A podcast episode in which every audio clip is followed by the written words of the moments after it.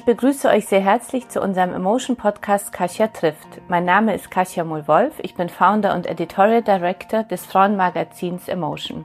Mit Emotion möchten wir euch auf all euren Wegen der persönlichen und beruflichen Weiterentwicklung inspirieren, damit ihr ein noch glücklicheres Leben führt und vor allem eins, das zu euch passt.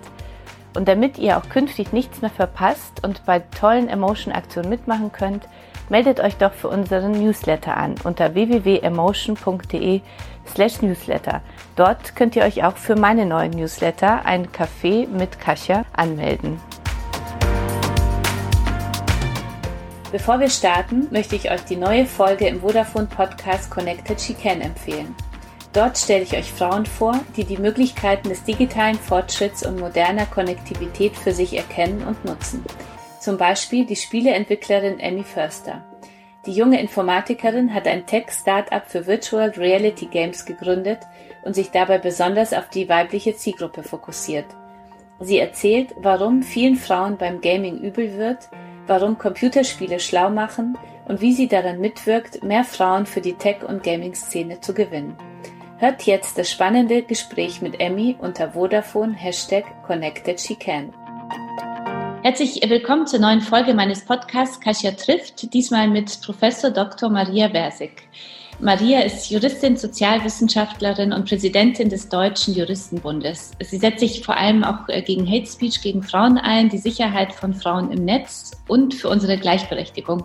Ich hatte von ihr einen sehr klugen Artikel in der Süddeutschen im November gelesen zum Thema Gleichstellung und wollte dann gleich mit Maria in, in Verbindung treten. Was, äh, wir haben dann gemailt und uns verabredet und ich habe gerade schon im Vorgespräch gesagt, dass ich erschrocken bin, ähm, selbst erschrocken bin heute, wie schnell diese Monate jetzt vergangen sind, bis wir heute sozusagen erst sprechen. Ich hatte das Gefühl, das war es vor zwei Monaten oder so, als ich den Artikel gelesen habe. Liebe Maria, herzlich äh, willkommen äh, zu meinem Podcast Kasia. Hallo. Vielen Dank für die Einladung. Äh, sehr, sehr gern. Ich freue mich sehr, dass es klappt. Das ist äh, für unsere Zuhörerinnen und Zuhörer nochmal, äh, wir sind immer noch in der Corona-Krise und unterhalten uns nur per Webkonferenz, aber äh, aktuell scheint es ganz gut zu funktionieren. Wo sitzt du denn gerade? Also du sitzt vor einem tollen Bücherregal. ja, ich sitze gerade in meiner Wohnung ähm, in Berlin und genau vor meinem Bücherregal und spreche mit dir. Sehr schön. Äh, zum Start ähm, würde ich dich gerne fragen, damit ich äh, die ganzen äh, unsere Zuhörerinnen und Zuhörer auch äh, kennenlernen. Äh, wie war dein äh, Karriereweg bis heute? Was waren so die wichtigsten Weggabelungen? Wie bist du dahin gekommen, wo du heute bist, also Präsidentin des Deutschen Juristenbundes? Genau, Juristinnenbundes. Juristinnenbundes, Entschuldigung. Das ist ganz wichtig. Ein Frauenverband, genau. ganz wichtig, genau. Ja, also ich habe Rechtswissenschaft studiert an der Freien Universität Berlin und ja, ich hatte mich für das Studium entschieden, weil ich dachte, da muss man viel argumentieren und viel mit Sprache und ähm, Texten arbeiten. Das sind Dinge, die mir sehr liegen. Ähm, genau, und im Studium habe ich mich schon beschäftigt mit Diskriminierung und mit der Gleichberechtigung von Frauen und Männern und mich gefragt, warum gibt es in einer Gesellschaft, wo alle gleiche Rechte haben, immer noch so krasse Ungleichheiten, also faktische Ungleichheiten bei den Lebenschancen und so weiter. Das wollte ich immer verstehen und ja, interessanterweise ist das eine Frage, auf die die Rechtswissenschaft nicht so häufig Antworten anbietet. Und das hat mich dann sehr beschäftigt. Nach dem Abschluss des Staatsexamens ähm, habe ich dann der, bin ich in die Wissenschaft gegangen, habe ähm, in interdisziplinären Projekten gearbeitet, war auch eine Weile im Bundestag äh, bei einer Fraktion tätig und habe mich dann entschieden zu promovieren. Äh, ja, weil ich irgendwie so an den Themen, die mich äh, interessiert haben, gerne noch vertieft weiterarbeiten wollte. Ich habe dann promoviert zur Frage, warum es eigentlich so schwierig ist, das Ehegattensplitting in Deutschland abzuschaffen. Dazu komme ich genau. auch gleich nochmal. Ja, genau. 2013 ist das Buch dann erschienen, das heißt Der lange Schatten der Hausfrauen-Ehe zur Reformresistenz des Ehegattensplittings. Ja, und 2015 bin ich meine Professur angetreten an der Fachhochschule Dortmund, die ich auch bis heute äh, aus innehabe oder ausübe. Ich unterrichte da Recht in der sozialen Arbeit, viel Antidiskriminierungsrecht, Sozialrecht und so weiter. Und das, äh, ja, das macht mir auch viel Spaß, weil das so die juristischen Themen und die Fragen ähm, der Gestaltung des gesellschaftlichen Zusammenlebens eben beides berührt. Ja, 2017 habe ich mich zur Wahl gestellt zur Präsidentin des Deutschen Juristinnenbundes. Das ist ein Ehrenamt und ein Wahlamt. Und da haben die Kolleginnen mich auf der Mitgliederversammlung gewählt und äh, letztes Jahr auch wieder gewählt für weitere zwei Jahre.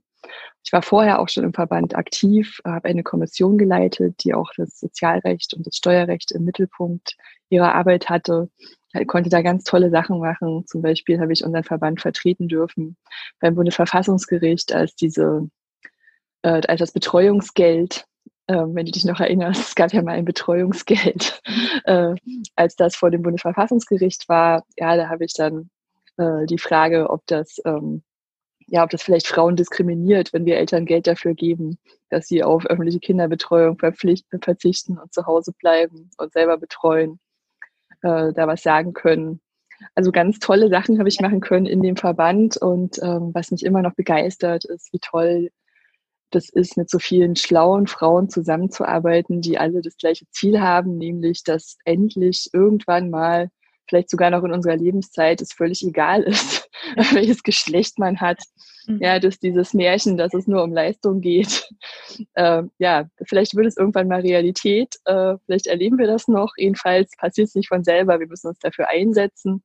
Und das macht der Deutsche Juristinnenbund seit über 70 Jahren. Ich bin sehr stolz darauf, dass ich Teil dieser Geschichte sein kann. Das ist ein tollen ähm, Lebenslauf, vielen Dank. Äh, ich bin auch ganz begeistert, äh, weil du äh, bin eine, im Gegensatz zu mir eine begeisterte Juristin bist. Ich bin ja auch äh, Juristin, auch promoviert, aber ich habe schnell gemerkt, dass es nicht meins ist. So, also gequält. Deswegen halt da große Achtung vor Menschen, die das ganz äh, begeistert tun und begeistert Juristinnen sind. Ähm, eine Frage zuerst. Ähm, warum hast du dich äh, dann noch äh, neben deiner Tätigkeit für den Juristinnenbund engagiert? Ähm, warum wolltest du nochmal äh, da tätig werden? Ja, also ich war vier Jahre im Bundesvorstand des Juristinnenbundes im Rahmen des, des Kommissionsvorsitzes. Es ist so, dass man dafür auch gewählt wird und dann quasi auch die Verbandsarbeit ganz intensiv mitgestaltet. Und als dann die Frage war, wir brauchen, also es ist so, dass wir satzungsgemäß in unserer Organisation es so haben, dass es eine Obergrenze gibt der Amtszeiten, wie oft man wiedergewählt werden kann. Und das finde ich auch ganz gut, weil das nämlich verhindert, ja, dass irgendwie jahrzehntelang die gleichen Köpfe an der Spitze sind. Ja, das äh, kann ein, für eine Organisation muss das nicht unbedingt gut sein. Das heißt, es stand ein Wechsel an der Spitze an und Tja, es, war eine Mischung aus, äh, dass auch andere mich angesprochen haben und gesagt haben, wir trauen dir das zu. Äh, das hat mich natürlich motiviert. Ich glaube, das ist auch etwas, was Frauen untereinander tun sollten. Und wenn man in Führungsverantwortung ist, sollte man natürlich auf alle Talente einen Blick haben. Aber gerade auch, äh, glaube ich, Frauen brauchen das ab und zu mal, dass man sagt, deine Arbeit ist gut, ich sehe dich und ähm, ich traue dir vielleicht sogar noch mehr zu, als du dir selber zutraust, gerade weil ich dein Potenzial sehe und fördern möchte. Also das war definitiv auch bei mir der Fall, dass ich immer wieder in meiner Karriere Frauen hatte, die das für mich gemacht haben. Und dann habe ich mich natürlich gefragt, was, was möchte ich erreichen? Äh, was könnte ich tun in diesem Amt? Und ja, äh, ich möchte immer Dinge gestalten. Mhm. Ja, ich, ähm, es, also ich habe dann überlegt, was, was könnte ich machen, äh, was wir vielleicht vorher noch nicht so gemacht haben, wo könnte ich Akzente setzen, die ich setzen kann. Und das äh, war vor allen Dingen das Thema ähm, ja, Organisationsentwicklung im Sinne von Diversity, aber auch Ansprechen jüngerer Kolleginnen, ähm, dass sie sich auch einbringen können in den Verband. Mhm. Und so diese Dinge. Ähm, und natürlich so diese, dieses Zusammenspiel von ja, meiner fachlichen Expertise, die ich habe, einfach durch meine wissenschaftliche Arbeit und die Schwerpunkte, die sich ganz stark überschneiden. Äh, also aus dieser Ecke mit der rechtspolitischen Erfahrung. Ähm, die ich eben durch dieses lange, diese lange Zeit in der Lobbyarbeit schon hatte. Und ich dachte mir, das ist also eine Kombi, die gut ist für die Organisation, die ich anzubieten habe. Und damit äh, habe ich eben kandidiert, genau, und wurde dann auch gewählt. Du, dein äh, ein Herzensthema ist und natürlich auch das Thema des Verbandes ist ja das Thema Gleichstellung. Wie äh, siehst du die faktische Gleichstellung hat, äh, hierzulande? Ja, ich denke, wir sind in einer Phase in diesem Land, wo wir schon sehr lange gleiche Rechte formal auf dem Papier haben. Und für viele, viele würden ja auch sagen, ja, dann ist ja alles okay. Was wollt ihr denn noch? Und wenn wir dann aber schauen, wie ist, wie sind, wie ist die Lebenswirklichkeit? Und dann die krassen Unterschiede sehen. Also zum Beispiel den Gender Pay Gap von knapp 21 Prozent, der sich auch seit Jahren nicht verändert, weil wir halt einen sehr stark geschlechtsspezifisch ähm, segregierten Arbeitsmarkt haben. Oder die Tatsache, dass Frauen ähm, einen Großteil der unbezahlten Arbeit leisten, Pflege, Kinderbetreuung, diese ganzen Sachen. Dass der Unterschied bei den Renten bei 60 Prozent liegt zwischen mhm. Frauen und Männern bei den Rentenanwartschaften, die sie sich erarbeitet haben in ihrem Berufsleben. Damit sind wir Spitzenreiter in den OECD-Staaten. Also ich könnte da noch ganz viele Beispiele nennen. Mhm. Und ich finde, das zeigt uns, dass, ach so, ein Beispiel natürlich noch ganz wichtig, wenn wir gucken, wo ist die Macht? Wer trifft Entscheidungen, ja, die ganz viele andere Menschen betreffen? Wer ist in den Führungspositionen von Wissenschaft, Politik, Verwaltung, Kultur, ja, wohin man schaut, oben wird die Luft für Frauen dünn. Und das ist auch eine Machtfrage. Ja, jetzt hatten wir gerade das Thema, ja, dass ähm, die SAP-Vorständin gerade ja, wieder gegangen wurde. Ja, also es gibt auch Rückschritte zu verzeichnen. Mhm. Bei der letzten Bundestagswahl ja, ist der Frauenanteil im Deutschen Bundestag wieder gesunken auf knapp 30 Prozent. Es ist nicht so, dass wir eine lineare oder dass wir eine Entwicklung haben, die nur ins Positive reicht. Mhm. Sodass also Geschlecht aus meiner Sicht immer noch ein absoluter Platzanweiser ist für Chancen in unserem Land. Und ich finde, das können wir so nicht hinnehmen. Wir müssen also weiter daran arbeiten, äh, und das auch als ganz klares politisches Ziel immer wieder uns vor Augen halten, mit welchen konkreten Schritten können wir das verändern und wie wirken Maßnahmen, die wir ergreifen, auf Frauen und Männer, weil die eben doch die Lebenswirklichkeit noch so unterschiedlich ist. Also ich glaube, wenn von selbst werden wir die Gleichberechtigung nie haben, die tatsächliche. Äh, das wird nur passieren, ja, wenn wir wirklich Anstrengungen unternehmen. Und da ist eine Rolle eben von Frauenverbänden, dass wir das stetig und auch ein bisschen nervtötend anmahnen, mhm. uns dafür einsetzen, weil es fällt eben auch gerne immer wieder hinten runter. Mhm. Wenn du jetzt äh, in der Macht wärst, drei Dinge zu verändern, damit wir beide noch, äh, wir beide noch die Gleichberechtigung äh, erleben, äh, was würdest mhm. du dann verändern? An welche drei Themen würdest du äh, herangehen? Ja, also wie ich in meinem Artikel in der Süddeutschen auch geschrieben habe, glaube ich, wir brauchen bessere Strukturen in diesem ganzen System. Es muss äh, eine Querschnittsaufgabe sein in allen Politikfeldern, auch ausgestattet, ja, finanziell, personell ausgestattet, mit, äh, dass die, die Gleichstellungswirkung aller gesetzlichen politischen Maßnahmen immer mit zu analysieren, sich Ziele, Indikatoren, Ziele und so weiter, wie es in anderen Politikfeldern eben auch ist. Das haben wir nicht, in der, also noch nicht ausreichend in der Gleichstellungspolitik. Das, ich glaube, wenn man die Strukturen für diesen verändert, dann würde ganz viel nachfolgen. Das, das soll ja jetzt, als, als soll ein, eine gleichstellungspolitische Strategie der Bundesregierung geben. Es ist auch ein Institut für Gleichstellung im Koalitionsvertrag verankert. Das sind alles ganz wichtige Schritte und das muss unbedingt kommen und auch ähm, mit einer entsprechenden Ausstattung. Also wenn man die Strukturen verändert, dann kann man ganz wesentliche Grundlagen legen, dass das irgendwann mal besser wird. Dann würde ich persönlich äh, das End, die Entgeltgleichheit als einen ganz, ganz wichtigen Aspekt ansehen. Ähm, wir haben ja dieses Entgelttransparenzgesetz. Äh, und ja, da sieht man einfach, man muss Gesetze dann auch so machen, dass man sie gut anwenden kann, dass sie gut wirken. Es gibt da einen Auskunftsanspruch, der führt aber im Wesentlichen ins Leere. Der ist so ausgestaltet, ähm, dass er einen nicht wirklich weiterbringt.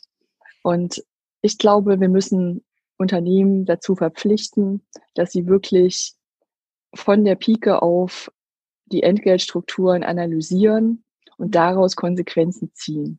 Woran ist denn das Entgelttransparenzgesetz äh, da zum Scheitern verurteilt? Was ist so deine Meinung dazu? Mhm.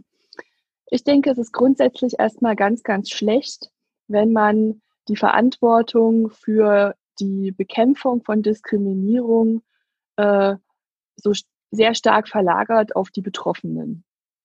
Ja, die sind nämlich in der schwächeren Position. Mhm. So, das heißt, dieser, dieser Auskunftsanspruch, wo man dann so einen, eine Schnittmenge von vergleichbaren Kollegen benennen kann und dann so ein Mittel erfährt, was die verdienen. Ja, das bringt einem erstmal konkret noch nicht so viel. Ja.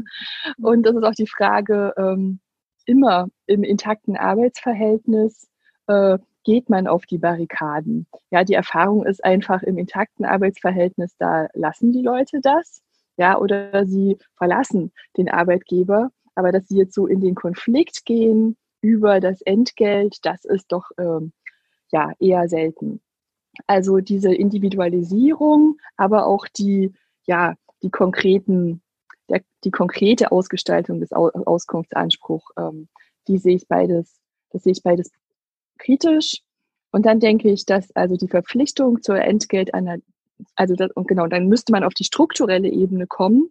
Und das ist ja dann quasi die, die Pflicht zur Analyse, zu schauen, was haben wir für Strukturen, sind die vielleicht historisch gewachsen. Es gibt da auch Tools für, wie man das machen kann. Ähm, und also unsere Vorstellung als DJB ist eben, dass man das viel stärker noch verpflichtend ausgestaltet. Natürlich auch nach ähm, Unternehmensgröße muss man da unterschiedliche äh, Anforderungen setzen. Äh, der kleine, das kleine und mittlere Unternehmen mhm. äh, muss da anders vorgehen ja, als der große Konzern, aber das kann man durchaus differenzieren, so dass ich denke, ähm, bei ganz, ganz vielen Dingen und auch hier bei der Entgeltgleichheit, man muss wegkommen von diesem individuellen, ja, dann werde ich halt und hin zur Erkenntnis, dass wir ein dass wir ein strukturelles Problem haben, was dann eben auch nur auf dieser Ebene gelöst werden kann, mhm. nachhaltig. Mhm. Was ist äh, dann noch das dritte Thema, was äh, sich verändern, was du gerne verändern würdest zum Thema Gleichberechtigung? Ja. Also das dritte Thema, also es ist schwierig, drei auszuwählen natürlich, aber ich denke, eine Sache, an die wir nicht so richtig ran wollen in Deutschland, ist ähm, ja diese, wir haben so eine historisch gewachsene Verquickung, könnte man sagen, von Ehe und unbezahlter Arbeit. Ja, ganz stark hat ja dieses, ähm, der West, das, dieses westdeutsche Alleinernährermodell ja darauf basiert, dass es die lebenslange Ehe gibt und in der werden dann die Kinder geboren und daraus, dann gibt es eine Arbeitsteilung und die muss man eben im Sozialstaat absichern. Das äh, ist faktisch ja nicht mehr so, ähm, dass die Ehen auf die Lebenszeit geschlossen werden und nur da Kinder geboren und betreut und gemeinsam großgezogen werden. Und äh, trotzdem haben wir ganz viele dieser sozialrechtlichen Elemente eben noch. Mhm. Und ich glaube, darin liegt auch zunehmend eine Ungerechtigkeit. Ja, das ist dann sowas wie das Ehegattensplitting zum Beispiel oder diese Familienmitversicherung in der gesetzlichen Krankenversicherung und ja, die Minijobs, die Lohnsteuerklassen, also ganz, ganz viel hängt da so dran, was dieses Modell, mhm. was dieses Modell flankiert. Mhm. Und ich glaube, wir müssten irgendwann mal uns fragen, wie könnte eigentlich ein geschlechtergerechter Sozialstaat aussehen, der alle Familienformen gleich behandelt, unterstützt und eben nicht diese Arbeitsteilung so forciert, mhm. sondern im Gegenteil eben eine partnerschaftliche Arbeitsteilung äh, fördert. Es gibt schon Schritte. Ja, die Kinderbetreuung wurde ausgebaut. Das Elterngeld mit den Partnermonaten hat gezeigt, wenn man das geschickt ausgestaltet, ja, dann nehmen die Väter das auch in Anspruch und nehmen es auch gerne in Anspruch, mhm. viele. Ja, und dann gibt es eben so wirklich verkrustete Dinge, die auch seit Jahren kritisiert werden, ja, aus Europa von der OECD, wie das Ehegattensplitting. Und da will niemand rangehen, weil so der, die Vorstellung herrscht, man muss, das ist ein Privileg, was man irgendwie schützen muss. Mhm. Ja, was aber die Nachteile sind, gerade für Frauen, das wird dann gerne weggeredet. Und ich würde mir wünschen, dass wir uns einfach mal hinsetzen mit Expertise aus vielen Fachdisziplinen, ja, Soziologie, ähm, Wirtschaft, Recht, mit dem Ziel, einen geschlechtergerechten Sozialstaat. Wie könnte der eigentlich sein? Mit welchen Schritten kommen wir dahin? Könntest du äh, für unsere Zuhörerinnen und Zuhörer nochmal äh, ähm, einfach erläutern, äh, warum du das Ehegattensplitting als eine Hürde siehst äh, auf dem Weg zur Gleichberechtigung? Ja, das Ehegattensplitting ist ja eine Form der Besteuerung, die quasi ähm, was im Vergleich zur individuellen Besteuerung ähm, Vorteile knüpft an Einkommensdifferenz zwischen den Ehepartnern. Also der höchste äh, Splitting-Vorteil kann erreicht werden, wenn eine Person gar nichts verdient und die andere das Haushaltseinkommen sozusagen und schon ein 10% Zuverdienst halbiert diesen Vorteil. Und es gibt dann, ähm, es gibt seit Jahren eine ganze Reihe von ökonomischen Studien und auch Simulationen, die eben zeigen und auch der Vergleich mit anderen Ländern wie Schweden zum Beispiel, dass das eben Effekte hat auf die Erwerbstätigkeit gerade von Frauen. Ähm, so, und ich denke, wenn man, wenn man ökonomische Vorteile daran knüpft, dass eine Person nicht arbeitet, ja, oder wenig arbeitet. Ähm, man muss das Ehegattensplitting eben auch sehen im Zusammenspiel auch noch mit anderen äh, Instrumenten, wie zum mhm. Beispiel den Minijobs. Äh, dann kann man das geschlechtsneutral aufschreiben, wie man will. Ja, es wird sich trotzdem auswirken auf die Frauen, nicht unbedingt auf die Männer, weil es eben in unserer Gesellschaft immer noch so ist, dass die, die Hauptverantwortung für Sorgearbeit und so weiter äh, traditionell bei den Frauen liegt. Sie sind dafür zuständig. Äh, genau, also jede Förderung eines asymmetrischen Modells könnte man theoretisch sagen, na ja, es kann ja aber auch der Mann machen und so hat mhm. eben diese Effekte nicht.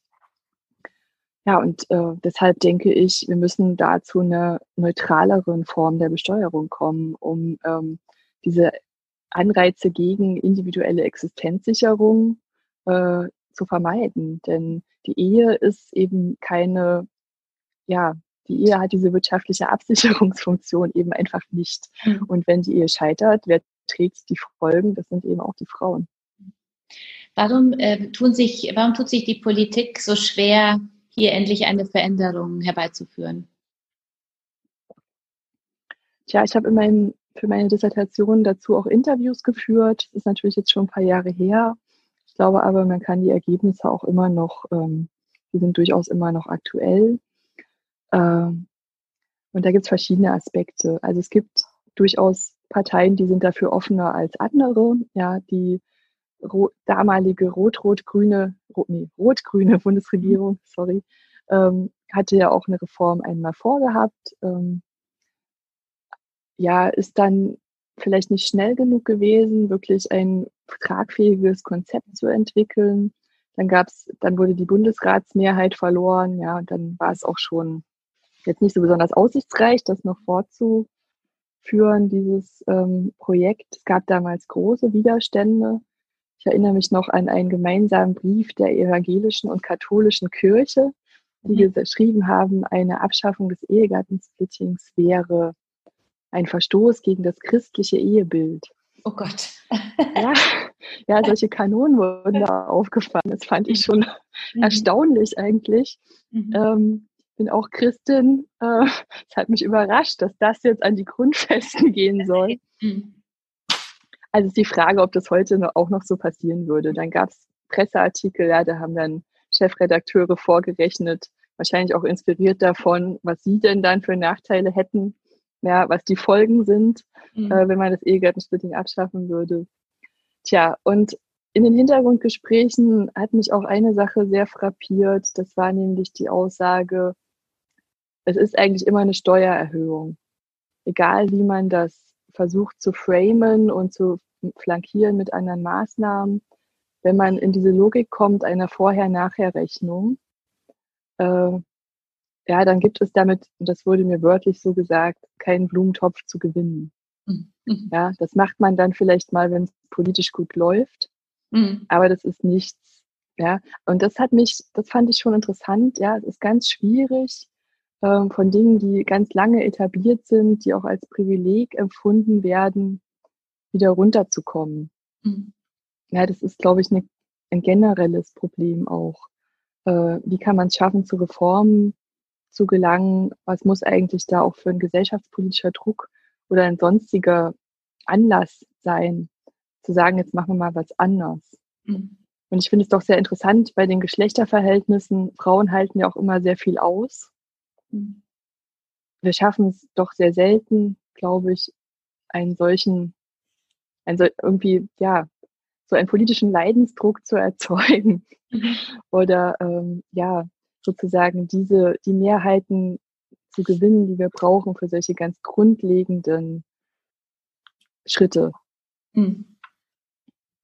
Ähm, ich habe ich hab die eine so eine schreckende äh, Zahl gelesen. Äh, die äh, Zuhörerinnen werden jetzt schon total genervt sein, weil ich die immer wieder wiederhole. Das war eine, eine ähm, Umfrage der FAZ, äh, die besagt hat, dass in Deutschland äh, nur 75 äh, Prozent von Frauen und Männern sich nicht vorstellen können, dass es nicht gut finden, dass eine Mutter eines Schulkindes Vollzeit berufstätig ist was mich immer wieder sehr erschreckt, ja, weil ich denke, das ist, äh, da sind wir noch so, so weit weg vom Thema Gleichberechtigung, weil es zeigt ja, das ist so ein, eins meiner Herzensthemen, dass ähm, es einfach unterbewusst so eine Ungleichberechtigung gibt, ja, also die man gar nicht so, die gar nicht so offensichtlich ist, aber die man doch ja oft spürt, wenn man in bestimmten Runden unterwegs ist und, und so als Mutter ähm, in Vollzeit äh, äh arbeiten muss auch. Es geht ja nicht äh, nur darum, dass ich mich äh, beruflich so ähm, selbst verwirklichen möchte. Es gibt ja wahnsinnig viele Frauen, die einfach arbeiten müssen, die gar keine andere Möglichkeit haben, als Vollzeit berufstätig zu sein, obwohl sie Schulkinder ja. haben. Ja, und das ist ja das Ungerechte dabei, finde ich. Ähm, wie schaffen wir das da trotzdem, also diese tradierten Rollenbilder schneller äh, irgendwie zu wechseln, also auszulöschen und äh, zu modernisieren? Was mhm. denkst du, was ist so deine Erfahrung? Also ich denke, als Juristin, das Recht kann durchaus steuern. Mhm. Ja, ich glaube, das Elterngeld mit den Partnermonaten, das war ein ganz wichtiger Schritt, auch symbolisch, äh, eben zu sagen, es gibt die beiderseitige Verantwortung, aber auch die Höhe des Elterngeldes, dass es eine Lohnersatzleistung ist. Vorher war es ja mit dem Erziehungsgeld 300 oder maximal 450 Euro, ja, so ein Taschengeld, was davon ausgeht, eine, eine macht das schon und der andere verdient weiter das Geld. Mhm. Ja, äh, das fand ich, äh, das fand ich wirklich gesellschaftspolitisch anzuerkennen, ja, Frauen arbeiten und die kriegen Kinder und dann gibt es eine Betreuungsphase, das entscheiden Frauen mit ihren Partnern selber, wie sie das gestalten möchten als Familie. Und dann geht es zurück in den Beruf und die Aufgabe von Politik ist, die Rahmenbedingungen ähm, dafür zu schaffen, dass die Väter und Mütter das leben können. Mhm. Ähm, da finde ich, können wir noch weiter dran arbeiten. Ja, es ist auch gerade jetzt in der Krise ähm, natürlich dann ganz schmerzlich zu sehen. Die Kitas sollen zu, zum Schluss wieder aufmachen. Mhm. Ja, die Kitas sind etwas, wo ganz, ganz viele Menschen drauf setzen. Ja, was ihnen die Erwerbstätigkeit erst ermöglicht, gerade den Frauen. Und dass dieser, also ja, ganz viele befürchten, glaube ich, einen Rollback und sind auch sehr überfordert mit der Situation. Und dann gibt's natürlich auch in, in Ostdeutschland ganz andere äh, Biografien. Ja, Frauen in meinem Alter, wo die Mütter auch schon Vollzeit erwerbstätig waren und die Omas. Ja, wo man überhaupt nicht sich über Gedanken gemacht hat. Ich komme aus Polen und äh, hm. Polen war es auch selbstverständlich, dass Frauen arbeiten. Also das ist äh, ganz klar und äh, man es wächst dann ganz anders auf mit, einer, mit einem ganz anderen Selbstverständnis als hier in Deutschland, vor allem in Westdeutschland muss man ja sagen, wie du sagst. Ja. ja. Mhm. Aber ich glaube, wir wir haben ja schon viel geschafft seit, 1900, seit 1990, als äh, Menschen dazukamen, ja, die das ganz mhm. anders gelebt haben, mit Stolz und auch ganz selbstverständlich. Mhm. Ja, und ähm, ich glaube, wir sind an einem guten Weg. Mhm. Aber was eben auch die Soziologie uns sagt, ist, es gibt immer noch die Diskrepanz zwischen dem, was auch gerade die jungen Menschen sich wünschen, wie sie es machen wollen und dem, wie sie es dann machen. Mhm. Ja, also diese Diskrepanz zwischen Handeln und Werten. Und das ist natürlich einerseits eine Frage der Rahmenbedingungen, ist auch eine Frage des eigenen Selbstverständnisses. Und ich glaube, wir werden an dem Punkt auch wirklich nicht weiterkommen, ohne dass die Männer also die Breite der Männer, äh, ihre Haltung nochmal überdenken und sich fragen, was ist es eigentlich, ein gutes Leben zu haben als Mann? Mhm. Äh, und was ist ihre Aufgabe bei der Durchsetzung ähm, ja, der Gleichberechtigung? Also da glaube ich, äh, ist es auch ganz wichtig, auch irgendwie Bündnisse zu schmieden. Und letztlich liegt es dann auch bei jeder einzelnen Person. Also es ist, es ist eine Frage von Rahmenbedingungen, von Kultur und von individuellem Handeln. Mhm. Vielen Dank. Das, das, Thema Gleichberechtigung ist ja nur ähm, ein Thema, was äh, euch beim Deutschen äh, Juristinnenbund äh, beschäftigt. Ihr setzt euch ja sehr stark auch für die Sicherheit von Frauen im, im Netz ein. Ähm, warum? Mhm. Das finde ich ist auch eine Frage der Gleichberechtigung. Wir haben ja immer stärker jetzt, äh, also man kann ja nicht mehr sagen, es gibt die reale Welt und dann gibt es das Netz. Das ist ja eine Welt. Wir haben immer stärker politische Meinungsbildung, Öffentlichkeit in den die, in digitalen Formen, wo Menschen sich auch zu Wort melden. Und man kann das ja auch beobachten, so in dieser ganzen Entwicklung des Internets, wie sich das so entwickelt hat und dieser Hass und diese Gewalt durch Worte, die auch schnell Gewalt durch Taten dann eben werden kann, ist halt etwas, was sich, ich finde, in konzertierter Aktion und auch sehr bewusst eben gerade auch gegen Frauen und gegen äh, Minderheiten richtet. Ja, Vergewaltigungsdrohungen, äh, der Fall Künast hat das eigentlich sehr schön gezeigt. Das ist ja auch, mhm. Das ist ja auch nur exemplarisch, ja, was Frauen sich so anhören müssen, wenn sie ihre Meinung öffentlich kundtun. Und ich finde, das, das schließt schön an an die Tradition von Diskriminierung von Frauen. Ja, Frauen, die sich in die Öffentlichkeit stellen und sagen, hier bin ich und ich habe eine Meinung und äh, ich erwarte, dass ihr mir zuhört. Ja, die hatten es nie leicht. Der Umgang mit Politikerinnen zeigt das eben auch. Ja, und jetzt im Netz hat es eben die gleiche oder eine krassere Dimension vielleicht auch noch, weil ja, es ist eben was anderes, wenn unter einem Post dann eben tausend Vergewaltigungsdrohungen stehen. Mhm. Dann gibt es die, die Tradition in Deutschland, der Umgang mit dieser Art von Gewalt ist dann eben schnell, naja, Mädchen, dann hab dich nicht so, dann melde dich halt ab bei Twitter. Mhm. Ja. Und das schließt auch schön an, an die Frage, ja, wie kurz war denn dein Rock und hast es vielleicht doch provoziert? Ja. Und genau, deswegen ist es ein Gleichberechtigungsthema und so.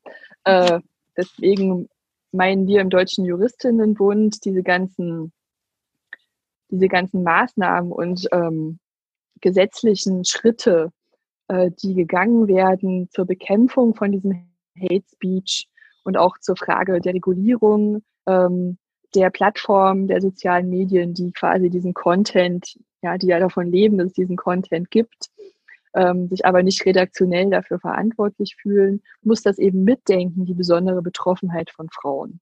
Mhm. Und das, äh, unsere Arbeit ist ja eben auch, dass wir zum Beispiel Referentenentwürfe äh, lesen, uns dann zu Wort melden, wenn die Ministerien ähm, einladen zu Anhörungen und zu Stellungnahmen. Und dann gucken wir dann eben darauf, ist es mitgedacht? Und es gibt jetzt eine Reihe von Gesetzgebungsvorhaben in der Pipeline. Und ich fand zum Beispiel ganz frappierend in einem Entwurf, da haben wir uns aber auch mit unseren Anregungen sind wir da auf offene Ohren gestoßen im Bundesjustizministerium, dass also auch die Drohung mit einer Sexualstraftat ja einen besonderen Unrechtsgehalt hat, äh, den man dann im Netz, in der Öffentlichkeit, ähm, was man auch dann im Strafrecht abbilden sollte. Ja, ähm, weil das eben genau die Dinge sind, die eben Frauen passieren und Männern ja doch eher seltener. Mhm. Ähm, äh, viele Fragen dazu. äh, zum einen, ähm, wir sind ja also die Digitalisierung äh, schreitet ja schon sehr schnell, gerade jetzt ja sehr, sehr schnell voran. Warum dauert es mit den entsprechenden Schutzgesetzen so langsam? Wie die Kanzlerin so schön sagte, ein bisschen Neuland. Mhm. Und dann braucht man auch, äh, dann braucht man Regelungen, die darauf gut zugeschnitten sind, auf diese Öffentlichkeit im Netz. Also ein Beispiel ist ja die Frage, soll man dann eben ein Klar, also Klarnamenpflicht einführen und mhm. dann, äh, ja, dann weiß man wenigstens, wer einen da beschimpft hat oder so. Und da gibt es ja auch durchaus in der netzpolitischen Community unterschiedliche Auffassungen zu. Also ich glaube, eine Frage ist, wie schafft man Regelungen, die praktikabel sind? Man kann nicht eins zu eins übertragen, vielleicht was es sonst so gibt. Aber eine Frage, die ich mir halt stelle, ist, ähm, ist die Verantwortung der Betreiber dieser sozialen Medien, die ja damit auch sehr viel Geld verdienen, ist die schon richtig austariert? Mhm. Ja, die sagen natürlich, äh, das können wir alles nicht, also ja, was sie dann sagen in äh, der Response zu diesen Vorwürfen ist ja in der Regel, ähm, das ist nicht praktikabel, wir können nicht, wir können nicht, wir können nicht jeden Satz, der da irgendwie gepostet wird, äh, zeitnah kontrollieren. Äh, wir wollen auch keine Zensur machen. Also es sind sehr schwierige Themen, finde ich durchaus. Mhm. Und es geht, finde ich, auch nicht nur darum, diesen Content zu löschen, diesen Hass. Es geht auch darum, dass wir es wieder schaffen. Und ich finde, da kann auch das Recht was machen, zu einer Kultur zu kommen, wo man sowas eben nicht tut. Mhm. Man würde sich ja auch nicht äh, ja, im Wohnzimmer so äußern. Man würde nicht eine Person auf der Straße stellen und ihr diesen Hass entgegenspülen. Mhm. Ja. Ähm, und das Gefühl ist, glaube ich, ganz stark, ach, im Netz kann ich das ja tun. Mhm. Das ist ja konsequenzlos. Mhm. Und ich finde Initiativen wie Hate Aid und andere, die sagen, nein, jede einzelne dieser Taten ja, muss auch äh, muss auch Konsequenzen haben. Wir unterstützen die Betroffenen dabei, äh, das zu machen. Das finde ich auch wahnsinnig wichtig. Aber ich denke, auf der Makroebene, ich weiß nicht, jedes Medienhaus, jede Zeit, jede Zeitung hat eine Verantwortung für das, was sie drucken. Ja. Ähm, und ich glaube, da müssen wir dahin kommen, dass wir das noch besser austarieren, auch in diesen Welten. Ja, die Frage, wer ist eigentlich das Produkt? Mhm. Ähm, die Daten oder die Menschen sind ja da irgendwie das Produkt, das mhm. verkauft wird letztlich. Und wenn ich einen Gefahrenraum schaffe, ist auch eine, eine Überlegung, die wir anstellen im Juristinnenbund, dann bin ich auch in der Verantwortung, ähm, zum Beispiel Gewaltschutz zu machen in meinem mhm. Gefahrenraum. Ja, und nichts anderes, glaube ich, ähm, also ich will das nicht abschaffen, ja, in keiner Weise. Ich finde, es ist eine Bereicherung für all unser Leben. Aber wir müssen eben schaffen, dass diese, dieser Diskurs gewaltfrei abläuft, so wie wir es in der Realität uns auch, also in der wirklichen, in Anführungsstrichen, Welt uns auch wünschen. Ich merke ja, dass äh, Frauen im Netz ja ganz oft ganz anders äh, bedroht werden als Männer. Also das hattest du ja vorhin schon angedeutet. Also äh, typischerweise ja sehr sexistisch, pornografisch mit Ge Vergewaltigungsdrohungen. Wenn Männer äh, so im Diskurs sind, dann werden sie höchstens so für ihre Meinung angefeindet und, und wir bekommen dann gleich die, die Vergewaltigungsdrohungen und so. Ähm, wie, äh, wa warum ist das so? Was meinst du, wo, womit hängt es zusammen? Also dass ähm, wir allein deswegen, weil wir jetzt eine Frau sind, so ganz, äh, also viel schlimmer angefeindet werden. Ja, ich denke, das ist der Frauenhass, der in vielen Teilen unserer Gesellschaft auch noch schwelt ähm, es gibt ja in diesen, in diesen Hassstrukturen auch dann zum Beispiel die rechten Netzwerke, wo ähm, ja solche Verschwörungstheorien, der Feminismus als verantwortlich für ja, den Untergang der westlichen Welt oder wie auch immer. Das ist sehr schön anschlussfähig zu anderen Verschwörungstheorien und rechter Ideologie. Also da ist, glaube ich, Frauenhass und sich wenden gegen feministische Positionen, auch so eine Art Einstiegsdroge für andere Dinge. Ja, das sieht man, finde ich, auch schön in dem Weltbild von dem Täter von Halle, der ja auch also die Feministinnen und die Juden äh, verantwortlich gemacht hat für was alles schiefläuft, seiner Meinung nach in der Welt. Mhm. Also ich glaube, da muss man sehr genau hinschauen. Das ist ein Aspekt des Ganzen. Und dann ist es einfach ja, wie du es vorhin schon sagtest, dass Frauen ja immer noch abgewertet werden, mhm. gesellschaftlich. Ja, dass, dass das zum Teil auch ganz unterschwellig läuft. Ähm, dass sie eben nicht so, nicht so wertvoll sind, nicht so wichtig. Und das kann man sehr schön durch solche Abwertungen kommunizieren. Ja. Mhm. Und deswegen, ja, deswegen glaube ich, ist das für Frauen also ganz besonders, ähm, eine ganz besonders schwierige Sache. Und also wenn man sich mit Frauen unterhält, die in der Öffentlichkeit sich äußern, die können alle Geschichten davon erzählen, die haben alle Strategien des Umgangs damit. Ja, man muss, nicht, man muss sich eben auch sehr genau überlegen. Ähm, und das ist eigentlich so schade. Ne? Man muss sich sehr genau überlegen, mit welchen Inhalten präsentiere ich mich im Netz. Drehe ich jetzt ein Video in meinem Wohnzimmer oder lasse ich es nicht lieber bleiben? Ja, zeige ich meine Kinder? Und ja, das sind sehr reale Fragen, die uns umtreiben. Und letztlich ist das Ziel von diesem ganzen Hass natürlich auch, bestimmte Stimmen eben zum Schweigen zu bringen. Deshalb darf man sich da auch nicht drauf einlassen. Ihr seid ja in eurem äh, Bund, ja, ihr habt schon einiges äh, erreicht. Ja, worauf bist du denn am meisten stolz? Also ich bin wahnsinnig stolz darauf. Der Juristinnenbund wurde ja 1948 gegründet in Dortmund ähm, von sieben Kolleginnen. Also noch bevor das Grundgesetz fertig war, haben die schon wieder weitergemacht mit ihrer Arbeit. Es gab auch einen Vorgängerverein, den Deutschen Juristinnenverein. Ähm, der hatte sich gegründet, ähm, um den Zugang der Frauen zu den juristischen Berufen erst zu erkämpfen. Das ist ja auch erst 1922 gelungen. Also wir schauen zurück auf eine ganz lange Geschichte der Juristinnen, was auch eine Demokratiegeschichte ist. Und das ist einfach etwas, was ich ganz großartig finde. So, also seit über 70 Jahren machen wir das jetzt. Und wenn man jetzt so schaut, was waren die großen, die großen Meilensteine der Rechtspolitik in Deutschland?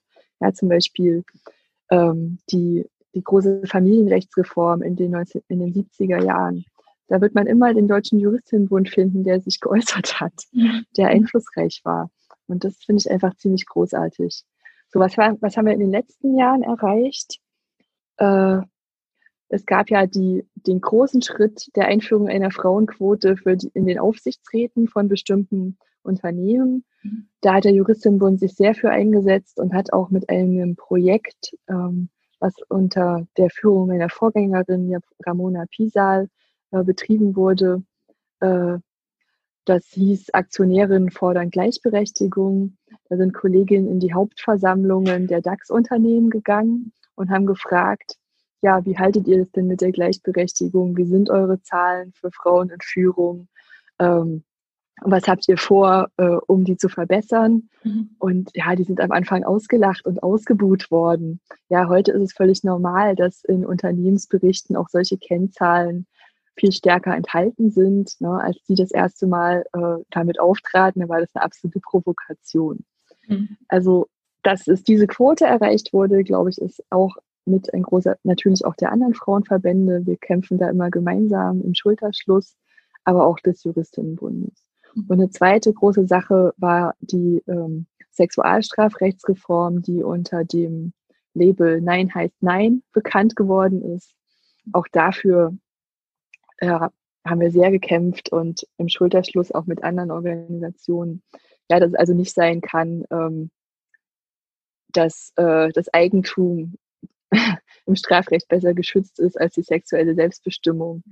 Ähm, genau, aber das sind alles keine Selbstläufer, ja. Also das, sowas muss alles von langer Hand vorbereitet werden mit guten Argumenten und auch mit politischen Netzwerken. Und dann öffnet sich manchmal so ein Zeitfenster der Geschichte und plötzlich wird etwas möglich, ja, was man nicht dachte, dass man es erreichen kann. Und das sind zwei Beispiele dafür.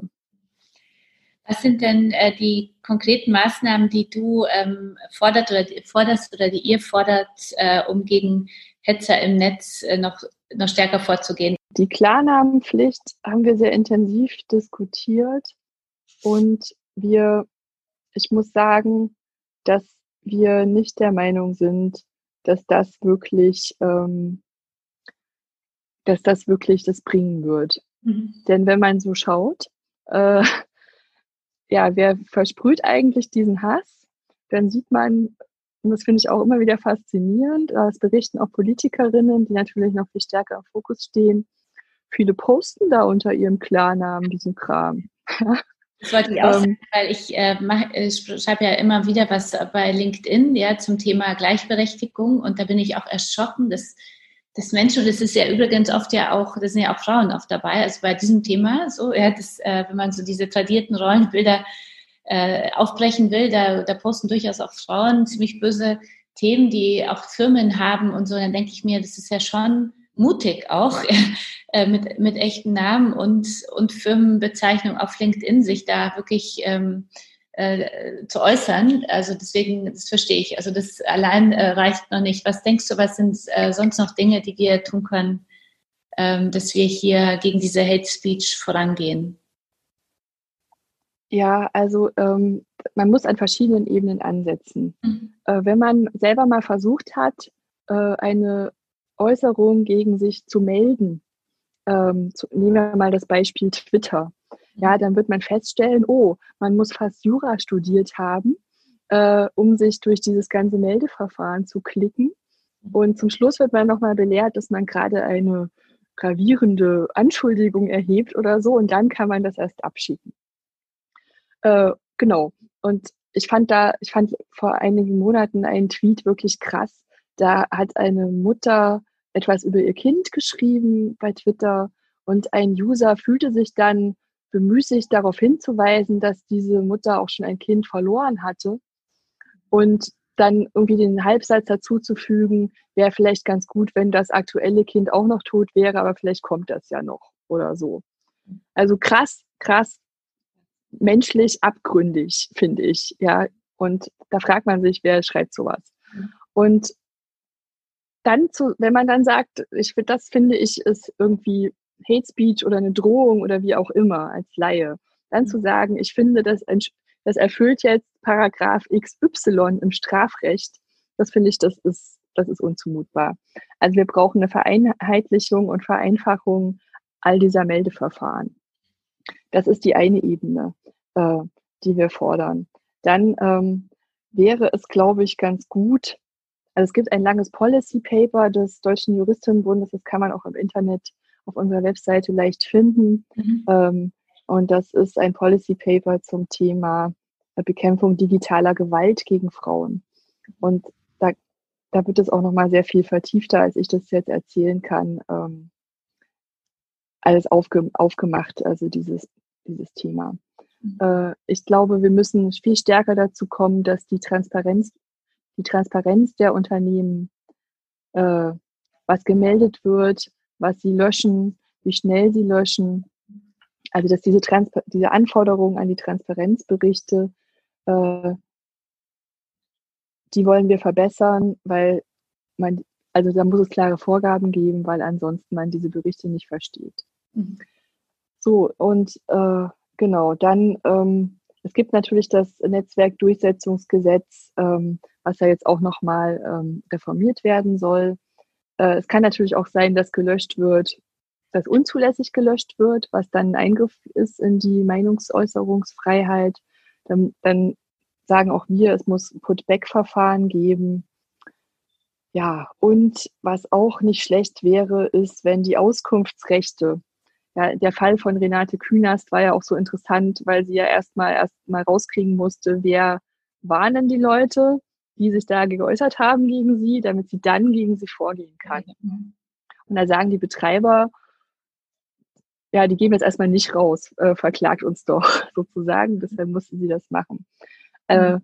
auch diese Auskunftsrechte könnte man klarer strukturieren, mhm. ähm, sodass das möglichst einfacher wird. Mhm. Also das ist, was wir, also auch unser Wissen ähm, entwickelt sich natürlich weiter. Mhm. Das ist, was man machen kann, so auf der Ebene der Pflichten oder erste Schritte. Man mhm. kann sicherlich auch noch mehr machen mhm. auf der Ebene der äh, Pflichten von Providern und zivilrechtlicher Ansprüche und so. Und dann ist natürlich die Frage, das Strafrecht als das schärfste Schwert des Staates, muss man da nachbessern?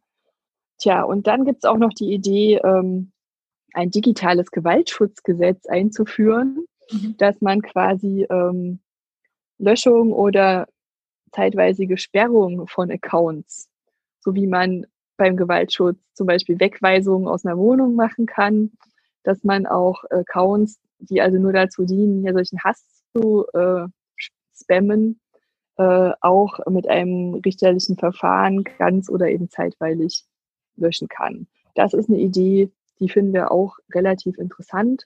Mhm. Und was man auch sich überlegen könnte, ob man nicht auch in diesem Bereich hier noch stärker auf Verbandsklagerechte auch setzen kann. dass dann auch unabhängig ähm, ja, von konkret Betroffenen ähm, ja, Verbände quasi opferschutzmäßig äh, unterwegs sein können. Ich glaube, man muss sagen, es ist ein Feld, da haben noch nicht alle, alle Antworten. Es ist aber ganz wichtig, dass wir uns gerade auch als Feministinnen juristisch da reinbegeben mhm. äh, und das mit zu gestalten. Dass wir nicht sagen, und das machen wir eben auch nicht, wir sagen nicht Technik, oh, Hilfe, weil wir nichts mit zu tun haben oder so. Nein, das ist eine Frage, das ist eine Frage der Zukunft unserer Demokratie. Wenn wir diese Räume dem Hass überlassen, dann ist das ganz, ganz schlecht für uns alle. Wo kann man sich denn ähm, informieren über die Tätigkeiten äh, des Deutschen Juristinnenbundes? Wo findet man euch und wo findet man dich im Netz? Wo wir schon im Netz sind. so. Ja, also der Deutsche Juristinnenbund hat die Website djb.de, die gibt es auch schon ganz lange ähm, online und also fast seit es das Internet sozusagen in der Breite gibt, sind wir da auch, machen jetzt gerade einen Relaunch, mhm. weil die Website ist ein bisschen antiquiert, mhm. aber demnächst wird sich da auch was verbessern. Dann haben wir bei, sind wir bei Twitter unter Juristinnenbund. Ich bin auch, man findet auch mich bei Twitter unter Präsidentin DJB ohne Unterstrich. Genau, das sind so, das ist so der Auftritt äh, von Amts wegen sozusagen. Und da reagiere ich auch, wenn man mich kontaktiert und so. Und ich äußere mich auch gerne mal tagespolitisch. Das macht mir durchaus auch mal Spaß. Sehr gut. Ich wollte jetzt äh, vielen Dank äh, dafür. Da kann man äh, nochmal tiefer einsteigen, ähm, wo ihr tätig seid und vielleicht die Juristinnen unter uns ja auch nochmal sich bei euch melden und mitmachen. Ich äh, finde es großartig, wie ihr euch äh, da einsetzt äh, für unsere Gleichberechtigung. Ähm, danke euch da sehr und dir auch für dein Engagement. Und wollte jetzt äh, so gegen Ende unseres Podcasts noch ein bisschen was Persönliches fragen, natürlich. so, Gerne. Äh, das eine ist, äh, welche Stärken hast du denn so als Frau, ähm, die dich dahin gebracht haben, wo du heute bist? So ich drei. glaube, drei Stärken. Okay. Ja. Ich, ich bin ein sehr zielstrebiger Mensch. Ich überlege mir ja Dinge, die ich machen oder erreichen möchte und dann ähm, bleibe ich da auch dran. Mhm. Das, ja, zum Beispiel die Dissertation war so ein, ein Schritt, ja, wo man lange drauf hinarbeiten muss und dann, genau, ist natürlich auch nicht immer einfach. Aber ich glaube, sich ähm, zu überlegen, mh, hm, zu wissen, was man will, mhm. das ist eine gute das ist eine gute Eigenschaft und es ist eine Stärke von mir. Dann glaube ich, ja, analytisch, analytisch strukturiertes Denken und Arbeiten ist etwas, was ich, also es ist eine Herangehensweise von mir an die Dinge. Und meine dritte Stärke, würde ich sagen, ist die Leidenschaft für meine Themen. Mhm. Also so ein Antrieb, äh, den ich habe, warum ich die Dinge mache. Und wenn ich mich dann fragen würde, was ist, was ist dann der Kern von dem, dann würde ich sagen, ich wünsche mir Gerechtigkeit in der Welt. Das ist mein Antrieb und dafür mache ich das. Seit wann, äh, seit wann hast du diesen Antrieb? Was würdest du sagen? Wann hast du das? Gab es da irgendeinen Schlüsselmoment äh, dafür? Du gesagt hast, ähm, Jura, ich möchte mich so für die, ja, Jura studieren und mich dann für die Gerechtigkeit in der Welt einsetzen? Ähm, also ein Schlüsselmoment war, glaube ich, als ich, äh, also ich hatte so eine Phase als Kind, wo es darum ging, was mache ich später als Beruf. Mhm. Und dann habe ich mal zu meiner Mutter gesagt, ich, ich werde Anwältin und setze mich ein für die Rechte von Menschen denn wir leben ja in einem freien Land und es ist ganz wichtig, ähm, dass man sich einsetzt für die Freiheit oder irgend, bla, mhm. irgendwie sowas. Bei diesem Satz, wir leben in einem freien Land, den habe ich gesagt, ich glaube, den hatte ich aus dem Fernsehen. Und dann sagte meine Mutter zu mir, nein, wir leben nicht in einem freien Land. Und es war auch so, ja, wir lebten in der DDR, äh, das war kein freies Land. Mhm. Ja, die Ungerechtigkeit, die meine Eltern erleben mussten in der DDR, die habe ich als Kind gespürt. Mhm. Und das ist vielleicht so quasi das Samenkorn von mhm. dem, ja, was, mhm. dass ich heute auch noch das sehr stark empfinde, solche Ungerechtigkeiten. Ähm, ich war dann als Austauschschülerin in den USA, so mit 16, 17. Da habe ich dann gesehen, ähm, rassistische Diskriminierung, mhm. äh, wie die ja, eine Selbstverständlichkeit immer noch ist ähm, in dieser Gesellschaft. Und das, wie das als völlig normal angesehen wurde, das, ähm, das konnte ich damals nicht verstehen.